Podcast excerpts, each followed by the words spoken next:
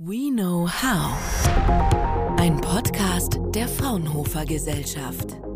Hallo, willkommen zum Fraunhofer Podcast. Ich bin Mehmet Toprak. Heute geht es um Startups und Spin-offs und den kleinen Unterschied zwischen beiden. Ausgründungen aus Wissenschaft und Forschung sind ja immer was Besonderes, denn da steht nicht nur eine clevere Geschäftsidee, sondern in der Regel auch eine besonders innovative Technologie dahinter. Sozusagen aus dem Forschungslabor direkt auf den Markt. So einfach ist das natürlich fast nie. Da können die Gründer meistens ein bisschen Unterstützung ganz gut gebrauchen. Bei der Fraunhofer Gesellschaft kümmern sich zwei Männer und ihre Teams um genau diese Unterstützung. Thomas Doppelberger und Florian Aschall. Sie betreuen Spin-offs von Fraunhofer. Manchmal helfen sie aber auch externen Startups, die bringen sie mit Forschenden aus dem Fraunhofer Kosmos zusammen.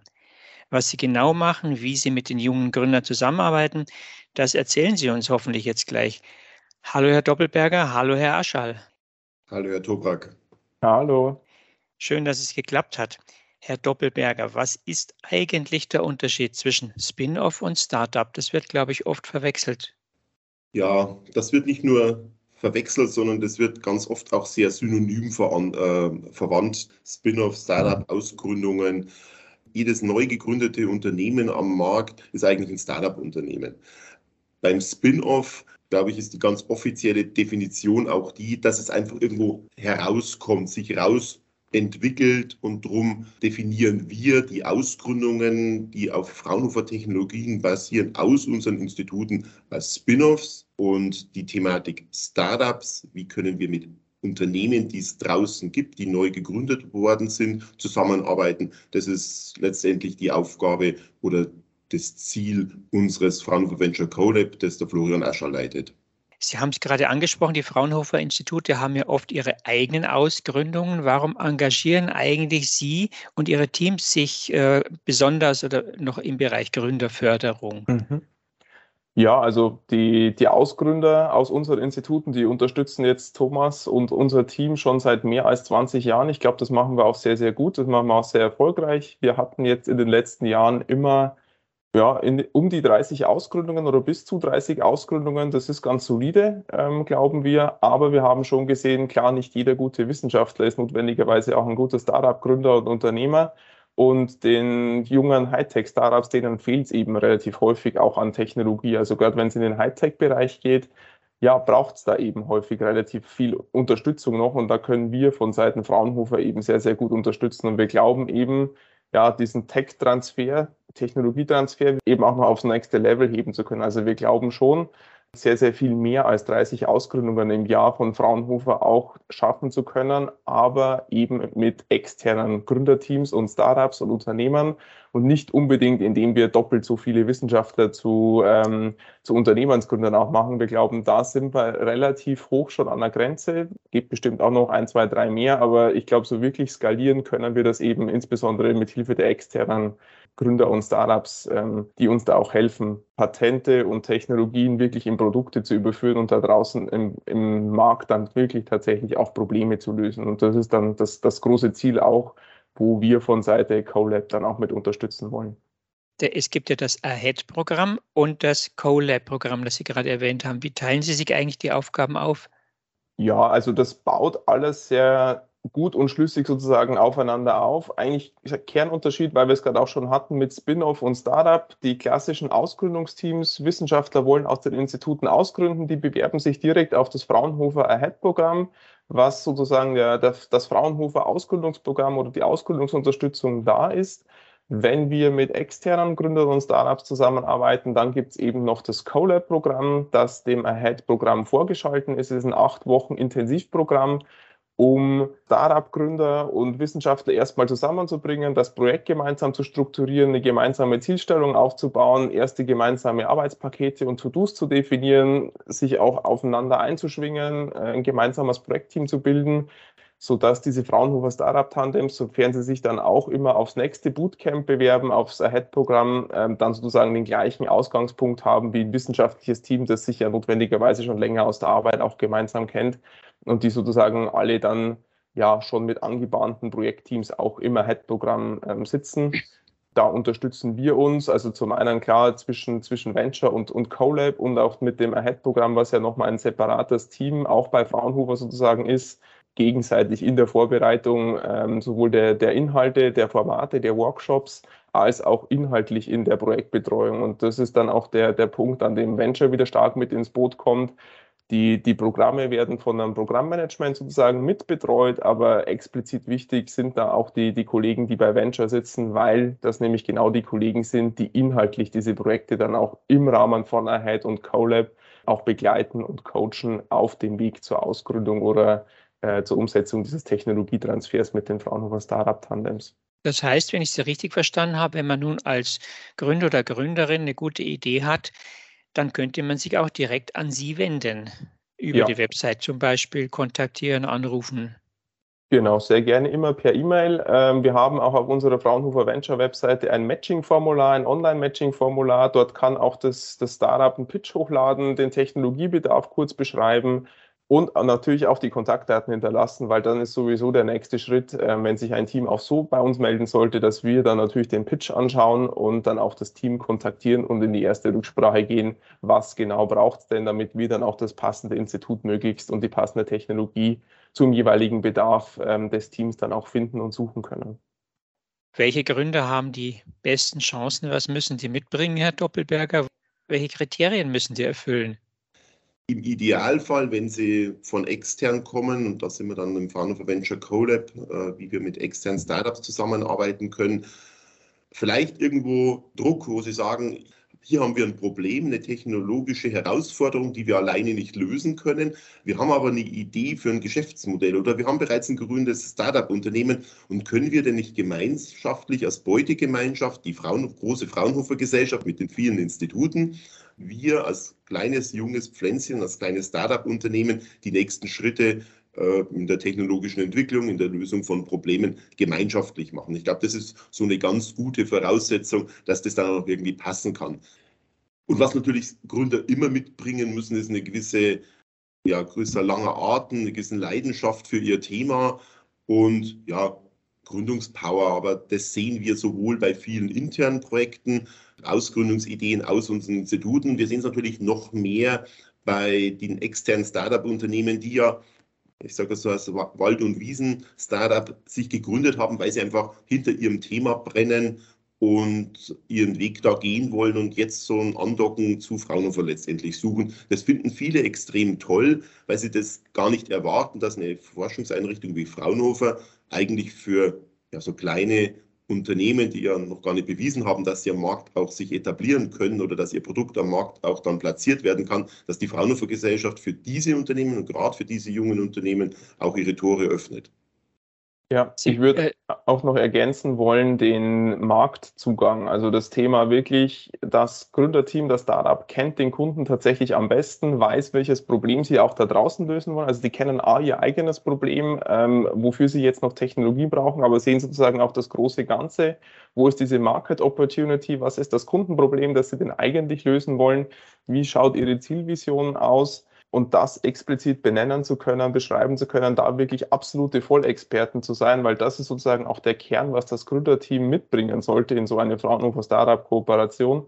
Weil wir als Fraunhofer, wir sind natürlich die, die absoluten Technologieexperten. Wir können das Team befähigen, dann das passende Produkt sozusagen ähm, zu erstellen, gemeinsam in Kooperation. Aber das Gründerteam muss im Fahrersitz sitzen, was den, das Thema Marktzugang, kenne den Kunden, weil, ja, weiß, wer dein Kunde und dein Markt ist. Das muss alles vom Gründerteam kommen und dann bildet sich in der Regel die beste Kooperationsbasis auf der Ebene der Zusammenarbeit. Hätten Sie vielleicht ein oder zwei Beispiele für erfolgreiche Kooperation mit externen Gründern oder ein Beispiel für ein erfolgreiches Spin-off aus einem Fraunhofer-Institut? Ja gibt es einige. Ähm, das CoLab-Programm läuft jetzt ja knapp anderthalb Jahre. Es sind natürlich die, der Großteil der, der, der Projektteams sind noch in den Programmen. Aber zum Beispiel, ähm, wir hatten einen sehr erfolgreichen Fall aus dem Fraunhofer IPA ähm, in Stuttgart.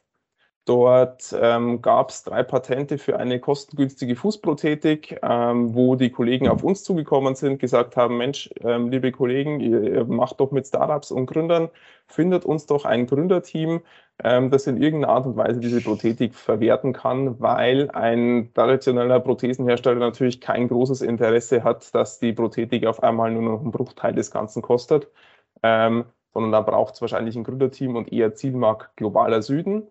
Ähm, wir haben dann gesucht, haben das Startup Horus gefunden und dort hat sich tatsächlich sehr, sehr schön ergänzt, weil ähm, die Kollegen bei Horus hatten eben den, den Schaft und das Bein von dieser kostengünstigen und robusten Fußprothese für den globalen Süden schon entwickelt und denen hat genau noch dieses, ja, dieser kostengünstige, robuste Fuß eben gefehlt. Äh, und die arbeiten jetzt gerade zusammen noch bei uns in den Programmen, sind noch nicht komplett fertig. Äh, aber da ist es abzusehen, dass man jetzt tatsächlich gemeinsam so eine kostengünstige und robuste Fußprothese ja, co-entwickelt und, und gemeinsam auf den Markt dann auch bringen wird. Ähm, das ist zwar noch nicht, wie gesagt, hundertprozentig abgeschlossen, aber das finde ich ist ein sehr, sehr schöner Fall gewesen von tatsächlich Technologie sucht über uns ein Startup und kam dann oder kommt dann hoffentlich so tatsächlich auch auf den Markt. Sie wissen ja, wie die Gründer und Gründerinnen ticken. Sie haben da sehr viel Kontakt mit denen, sprechen viel mit denen. Haben Sie da selbst schon eigene Soft Skills äh, entwickelt, spezielle Fähigkeiten, wie Sie mit diesen Menschen umgehen?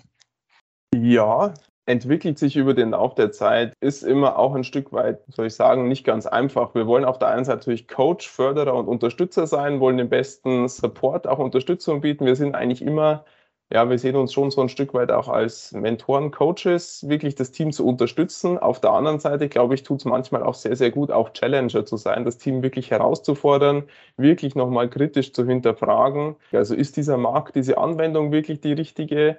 Müssen wir uns mehr fokussieren, weil manchmal klar verrennt man sich dann vielleicht, da schießt man sich zu sehr auf einen potenziellen Anwendungsfall ein, ergeben sich entlang der Arbeit natürlich ganz neue Punkte oftmals. Ähm, also immer so dieser Spagat zwischen Supporter, Challenger, wirklich vertrauensvoll mit dem Team zu arbeiten, zu wissen, mit offenen Fragen können, können die Gründer jederzeit zu uns kommen, aber auf der anderen Seite auch Challenger zu sein und, und Feedback zu geben, um, damit sich das Team eben auch weiterentwickeln kann. Weil wenn wir sie nicht challengen, tun es spätestens die Investoren äh, oder auch die Kunden und dann eben aufs Härtere, sage ich jetzt mal, wie wenn man das intern im besten Fall schon, schon vorbereitet hat. Also die unangenehmen Wahrheiten lieber gleich am Anfang bringen, bevor es dann am Ende nicht klappt vielleicht noch kurz eine Ergänzung von mir, dieses Challengen, von was der Florian jetzt gerade angesprochen hat, bezieht sich für mich, also Challengen und Mentor sein, bezieht sich für mich ja auf zwei Ebenen. Auf der einen Seite, sie in ihrem Projekt, das sie im Kopf haben, in ihrem Startup, in ihrem Spin-off, ähm, zu motivieren und zu, äh, mit den entsprechenden Fragen sozusagen auch zu unterstützen, dass, dass sie diesen Weg dann letztendlich auch weitergehen können und wollen, sich aus der Komfortzone natürlich auch bewegen müssen. Sie müssen ja plötzlich sozusagen eine andere Rolle einnehmen, jetzt gerade bei unseren internen Gründern, die ja im wissenschaftlichen Projektgeschäft tätig sind und dann plötzlich sozusagen in die Geschäftsführung oder in den Ablauf von einem hochdynamischen Startup-Team wechseln. Das ist für den einen oder anderen, für den einen oder anderen Gründer, Gründerin natürlich auch eine große Herausforderung, sich dieser neuen, diesen neuen Rahmen zu stellen, aber auch genau sich diesen Themen zu stellen. Wir sprechen jetzt nicht über Forschungsprojekte, Forschungsergebnisse, sondern wir sprechen jetzt über Markt, Produkt, Kunden, Konkurrenzsituation. Wir sprechen auch mit Investoren natürlich. Und da ist dieses Mentor-Sein, Vertrauensverhältnis aufbauen und schaffen sich auch ein ganz wesentliches ähm, Soft-Skill-Thema, das bei uns mitschwingt, weil wir natürlich auch ähm, weit letztendlich in, in, Anführungszeichen in die Privatsphäre mit den Kollegen eintreten, weil die müssen ja eventuell ihren Arbeitgeber wechseln, das hat vielleicht auch für die Familie Auswirkungen. Jetzt ist dieses, ich gehe in die Selbstständigkeit in Deutschland ja immer noch so ein, naja, das wird schon gemacht, aber eigentlich ist die wissenschaftliche Karriere für viele ja ganz anders. Man ist an der Uni, man arbeitet an der Forschungseinrichtung, man hat vielleicht eine tolle Idee, aber im Regelfall ist der Standardprozess ja immer noch, man geht dann zur Industrie oder man bleibt bei der Forschungseinrichtung, aber so dieses, ich mache mich selbstständig, ich bin Unternehmer, das ist in der DNA, glaube ich, von wissenschaftlichen Mitarbeitern und Studenten noch leider nicht so verankert, wie das eigentlich sein sollte.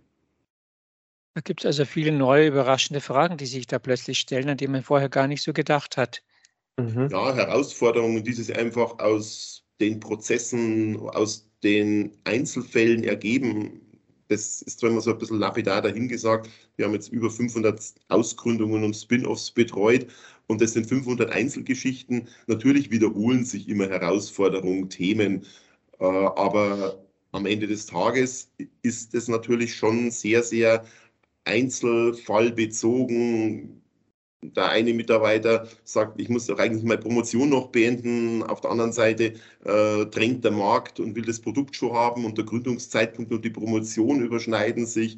Äh, ich habe auch schon Fälle erlebt, wo die Familie im Hintergrund das überhaupt nicht so spaßig und lustig fand, dass da jetzt sozusagen der Näherer der Familie jetzt plötzlich sagt, ich gehe jetzt in ein Startup-Unternehmen und dieser ganze Venture-Bereich ist ja doch mit gewissen Risiken auch verbunden. Da spielen eben wie auch der Florian vorher sagte, verschiedenste Dimensionen mit rein. Und da glaube ich, ist es wichtig zwischen diesen, wir challengen die Teams, aber wir sind auch Vertrauensperson und Mentor. Das ist eben, glaube ich, ganz wichtig. Sie sitzen aber nicht im Büro und warten, dass ein Anruf reinkommt, schätze ich mal, sondern Sie gehen wahrscheinlich auch selber raus in die Netzwerkerszene und machen Networking-Events und suchen auch noch externen äh, Unternehmen. Also wie gehen Sie da vor? Ja, also klar, bei oder seit Corona war natürlich viel über Videocalls, Telefonate, äh, aber ja, wir sind auch wieder mehr und mehr draußen. Also bei klassischen Gründerevents wie jetzt der, der OMR Online Marketing Rockstars in Hamburg beispielsweise oder auch der Bits and Pretzels ähm, werden wir auch kleine Stände oder hatten wir und haben wir kleine Stände vor Ort, wo wir dann auch wirklich Ansprechpersonen für das Gründerökosystem sind. Wir versuchen natürlich laufend auch mit anderen Accelerator, Inkubatorprogrammen Partnerschaften einzugehen, weil sich das da eben häufig auch sehr, sehr gut ergänzt, weil wir nicht nur in Anführungszeichen Geld bieten oder nicht nur am Geschäftsmodell arbeiten, sondern wirklich diesen Zugang zum, ja, zu, zu den Technologien der, der 76 Fraunhofer-Institute zu bieten, dass es tatsächlich auch für die ähm, anderen Programme sozusagen ein Mehrwert für ihre Teams teilweise das ist sehr schön, wenn sich das dann ergänzt. Wir versuchen vor Ort zu sein. Wir sind auch sozusagen immer per E-Mail, Telefon auch, auch erreichbar. Manchmal verbreitet sich es auch über unsere Teams, äh, die da aktiv sind. Die sagen es dann vielleicht wieder einem Team in ihrem Coworking Space oder klar, wir sind auch an den ähm, Gründerzentren der Unis oder mit diesen vernetzt und versuchen da auch immer mal wieder stattzufinden.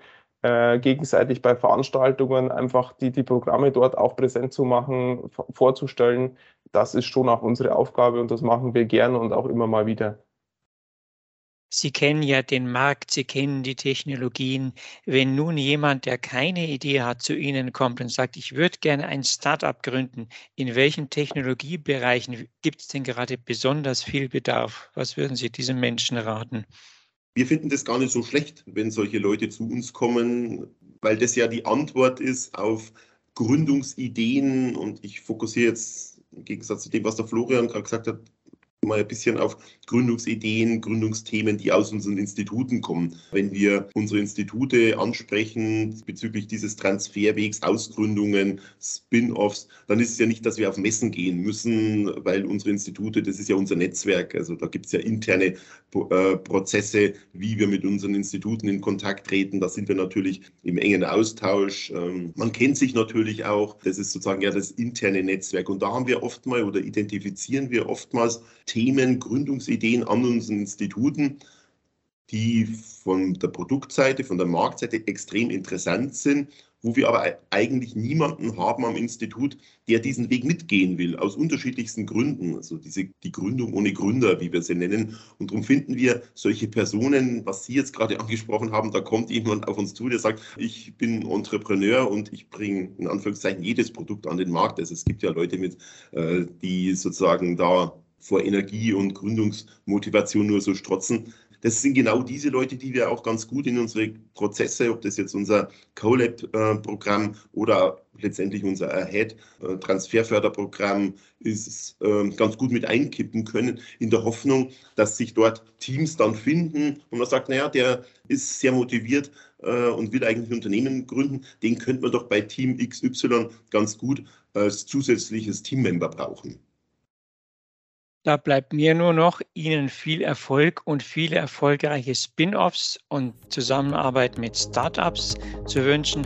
Alles Gute für Ihre Arbeit und danke für das Gespräch. Wir bedanken uns. Vielen ja, Dank. danke Ihnen. Fraunhofer. We know how.